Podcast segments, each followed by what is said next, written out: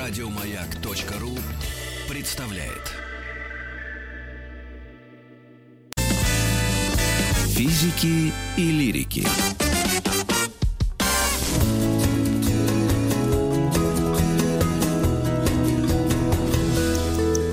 Сто минут по... О котиках. О котиках. Не Каких просто, котиков? Не просто о котиков. Та- э, Маргарита Михайловна, мы наконец-то подошли к самому главному, как я считаю, нашему э, периоду, точнее, как главной главе нашего большого романа. Мгм. Потому что мы сейчас будем говорить, насколько я понимаю, о котах вот тех самых, которые, собственно, и заполоняют основные наши квартиры, да? Это простые уличные дворовые коты. Да, об уличных котиках расскажет Ольга Васина, администратор приюта Муркоша. Мы вас приветствуем, Оля. Да, добрый день. Расскажите нам о ваших питомцах, о том, как вообще вы их вообще оцениваете. Почем пучок? Вот так спросим. Ну и вообще м, попробуем наших э, слушателей призвать э, да, к э, усыновлению этих самых котяхов вот, беспородных. Да, наши питомцы все отдаются абсолютно бесплатно, но только на условии э, прохождения собеседования. То есть проводится отбор, то есть с человеком, э, решившим завести питомца, а, вз- взял, реш- э, тот, кто решил взять э, из приюта, приходит к нам, проходит собеседование, и если собеседование про- э, пройдено, мы питомца передаем в ответственное содержание, только в ответственное. А Вот, откуда вы их берете? В основном это волонтеры, которые решают помочь питомцу, где-то во дворе находят по пути. Много, многие на работе подкармливают и решают помочь питомцу и приносят к нам в приют. Оль, а вот такой вопрос. Скажите, вот с дворовыми котами это очень непростой вопрос, да, поскольку они болтаются у нас тут по домам а, и в разных вот э, районах, они все-таки есть. Если центр Москвы, почему-то взрослые люди вот из, э, ну, такого старшего поколения говорят, что пусть будут, да то не будет крыс. Это первый довод. Второе, они все время, пенсионеры, подкармливают этих котов, ну, и, как-то прямо живут с ними. Но эти коты живут на улице. А с- со всего района, вот в прошлом, я помню, приходили, значит, кормить. И они против того, чтобы этих котов забрал приют, стерилизовал, и, возможно, как лучше, отпустить их обратно туда же или оставить в приюте? Э, К сожалению, к сожалению, многие люди не понимают, то, что кошки не должны жить на улице. Они не приспособлены. А все потомство кошки, которое она может принести за год на улице, а, не проживает даже сезона.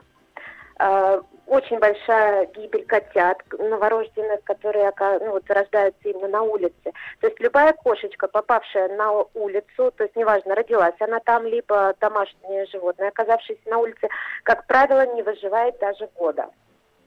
Мгм. То есть это постоянный э, поток да, бездомных животных, то есть это прирост. Но прирост в таких количествах, но и смертность при этом очень большая у них. Поэтому кошки не должны находиться на улицах. Для исследления крыс есть всякие, существуют организации, которые занимаются именно этим, там органы дезинфекции, не знаю, как это правильно называется, но не кошки должны истреблять грызунов. Мгм. Ну и тогда как мы, люди, вот э, там, когда все наладится и вообще в лучшем случае, вот какие вы научные подходы или человеческие должны быть к этим дворовым котам? Их и впрямь нужно всех отлавливать, организованно развозить и обязательно стери- стерилизовать, да, чтобы они не плодились вот эти по два раза в год. Да, Это всё верно. более гуманно или как? Это более гуманно. Это самый гуманный выход, чтобы э, контролировать эм, количество бездомных животных. Только так. Потому что если бесконтрольно они будут плодиться, ни к чему хорошему это, к сожалению, не приведет. Они э, в итоге а, повторюсь, это, во-первых, большая смертность, не выживут они все все равно. Сколько бы бабушки их не подкармливали и не кормили, к сожалению, они погибают. Ну и, во-вторых, это распространение для них же инфекции, которой они подвержены. Мгм. То есть вот эти все такие до- до- домос- домострои, да, вот эти кошачьи во дворах, это все-таки, наверное, ну, несовременный, да, подход, хотя очень уютный, как мне кажется. Это уютно, но это, знаете, как э, не продлевает им жизнь, к сожалению. К нам очень часто обращаются в приют эм, из э, европейских городов. хотят взять котиков. И когда мы спрашиваем, почему вы решили взять именно в российском московском приюте, они говорят, у нас нет бездомных животных.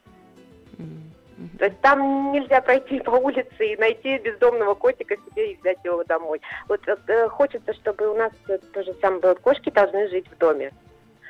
А какое количество? У меня вопрос, Ольга, к вам. Да, да, да. Угу. Okay. Да. Да, вот, Ольга, скажите, пожалуйста, а бывает так, ну вот просто мы сейчас говорим, что бездомные это кошки безродные. А, ну вот наверняка же есть случаи, когда человек взял себе какого-то очень, э, ну, такого породистого Породист. кота или кошку, а потом поступил нехорошо и выбросил э, эту кошку на улицу. И вы подбираете таких, в общем-то, породистых кошек. Бывает такое?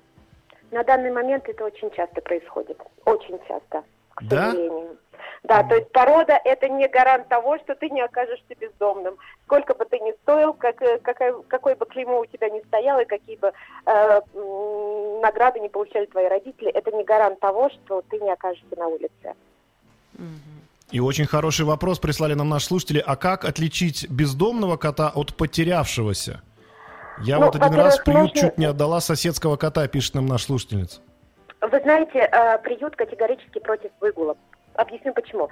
Любое животное, находящееся вне пределах квартиры, на улице, без сопровождения хозяина, автоматически считается безнадзорным, то есть бездомным. Но если вы вдруг нашли на улице котика, похожего на домашнего, он чистенький, он может быть с ошейником, с адресником, то в первую очередь нужно отнести его в ветеринарную клинику и просканировать на момент наличия чипа. То есть любой э, гражданин, который ответственно содержит животное, он обязан чипировать животное и зарегистрировать чип на себя, но, к сожалению, не все это делают. Вот. Ну, в первую очередь развесить объявление, обойти всех соседей. Если уж никто не сознается, не признается, тогда уже, да, либо забирать себе, но опять-таки не терять надежды, развесить объявление, потому что а, бывает такое, то, что котики находятся через три месяца, через полгода. Угу. А какое количество вот сейчас у ваших питомцев? Сколько их? И как вы общаетесь с другими питомниками? Какое сейчас вот там законодательство или правила организации этого а, ну, дела в России или в Москве в частности? Ведь, наверное, федеральные законы могут быть, да, не дотрагивать эти, или это какое-то частное?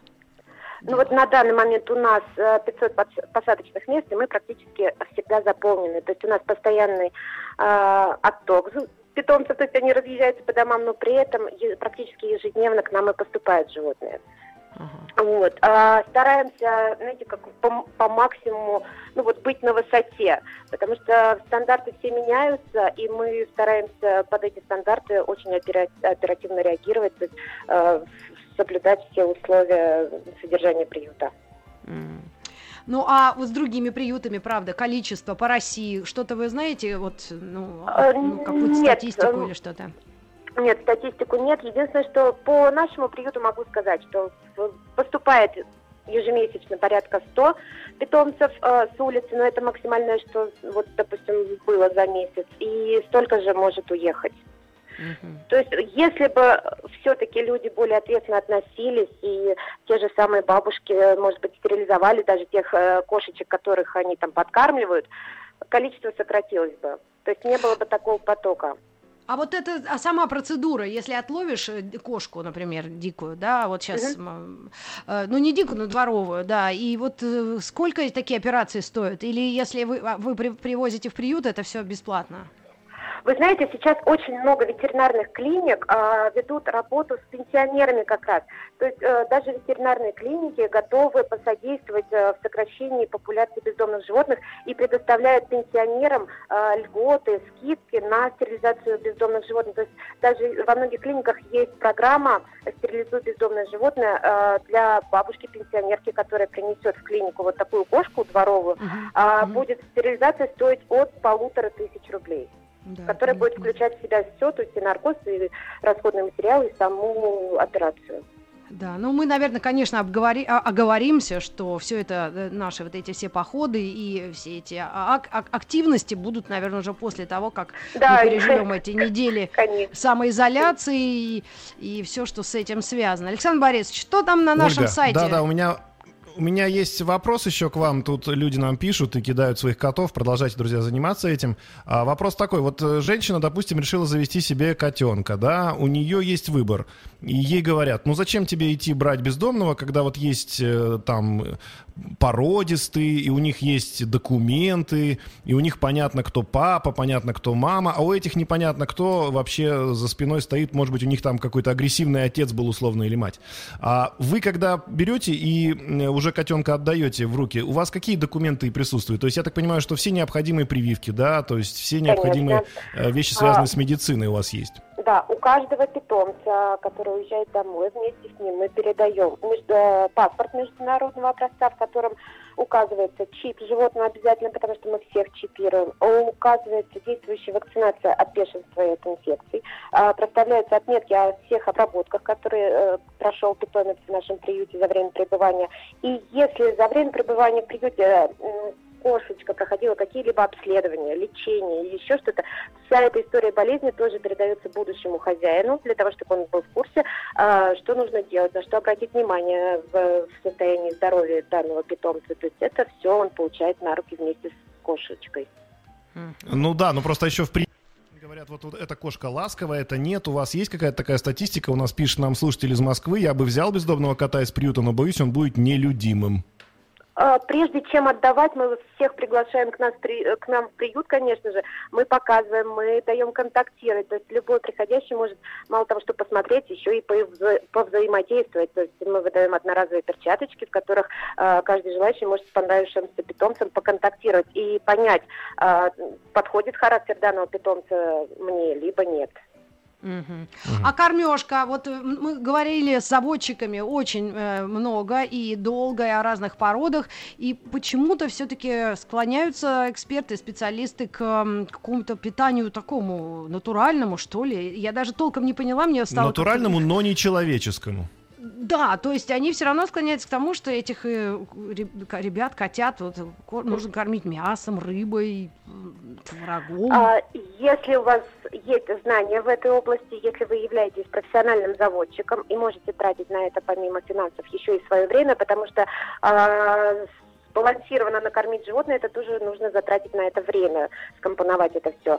Тогда да, но если вы не являетесь профессиональным заводчиком и не знаете, как это делать, для этого сейчас создана масса профессиональных премиальных кормов, которые в себе угу. все это содержат. И не нужно, да, себя там как-то ограничивать или наоборот, да. ну, правда, чтобы отдавать. Потому что раньше-то в Советском Союзе, ты, я вот вспоминаю, как мы чем кормили. Вот что сами ели, то и коту давали. В общем, как- как-то все жили. И у всех были дворовые коты, судя по всему, до 80, 89 -го года, по нашей вот истории эволюции кошачьих здесь, в Российской Федерации. Все верно, но если посмотреть да. статистику прожив... длительность проживания таких животных, она была нас, э, дов... намного короче, нежели на сбалансированном питании.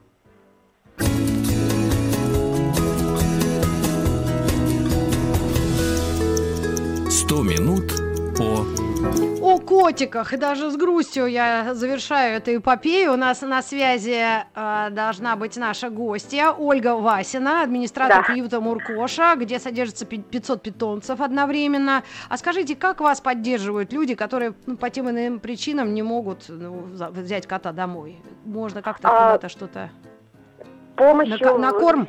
любого вида. То есть э, приносят подарки в приют, финансово оказывают помощь, поддержку котикам. А есть такая программа у нас по социализации. То есть поступают котики, которые не социализированы. То есть они не имели до этого контакта с людьми и очень боятся.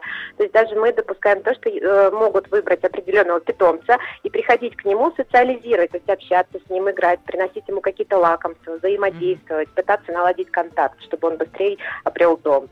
Оля, а вы где вообще находитесь? То есть как это выглядит питомник? Это какое-то здание или на улице какой-то гараж? И их там 500 штук, это отдельные вольеры? Я просто понять даже не могу. А, это отдельно стоящее здание. А, мы mm-hmm. не, не в гараже, не где-то отапливаемое здание, да, двухэтажное. Мы занимаем два этажа в здании.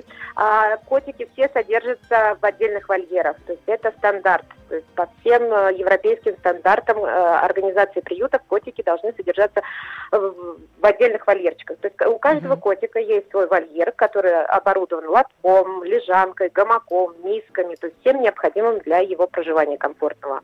Mm-hmm. То есть это вот так. Ну и, конечно, ну, вопрос такой, Ольга, вот если человек взял себе кота, вот у него там, не знаю, началась аллергия, да, все-таки, наверное, правильно будет сделать, э, не выбрасывать его на улицу, а принести к вам. Вы принимаете котов от людей? Конечно, конечно. Лю любой желающий может предварительно позвонить в приют и узнать обо всех условиях. Да, мы принимаем. Ну, в первую mm, очередь, То есть вы не будете говорить, такой... что ж такое, котика сдаешь, нет, как же так нет. вот ты поступаешь? Нет, конечно, мы предварительно спросим, уверены ли они точно, что это аллергия на котиков, потому что иногда очень э, часто путают, не разобравшись, э, и сразу же подозрение падает на питомца, но порой люди все-таки разбираются в причине своей аллергии, и иногда бывает так, то, что не кот был виноват, и нас даже за это благодарят. Спасибо ну, вам большое, ребята, мы вас тоже спасибо благодарим. Спасибо вам огромное. А, спасибо, спасибо да, вам. спасибо. Вам удачи в вашем нелегком, а, но эстетически, наверное, все-таки приятном да, деле. Коты, они, правда, при... снимают какие-то стрессовые ситуации. Один вид их, не правда ли? Я так сама с собой да, уже да, начала говорить. Я, я мечтаю о коте. четко определить. Мечтаю дальше. Надеюсь, тебя реали... ты реализуешь свою мечту, как только у нас для этого будут все условия. Дорогие друзья, я вам хочу подарить песню, которую вчера мне отыскал мой друг Михаил Шац. Он считает, что это лучший гимн сегодня вас звучит тот самый человек, мастер of церемонии, как это обычно mm-hmm. сокращают MC, а зовут его Человек-молоток, он же Хаммер. Итак, MC Хаммер, Can't Touch This. Мы прощаемся до завтра и уступаем микрофон нашим коллегам и в хорошего вам дня в компании радиостанции «Маяк». Еще больше подкастов на радиомаяк.ру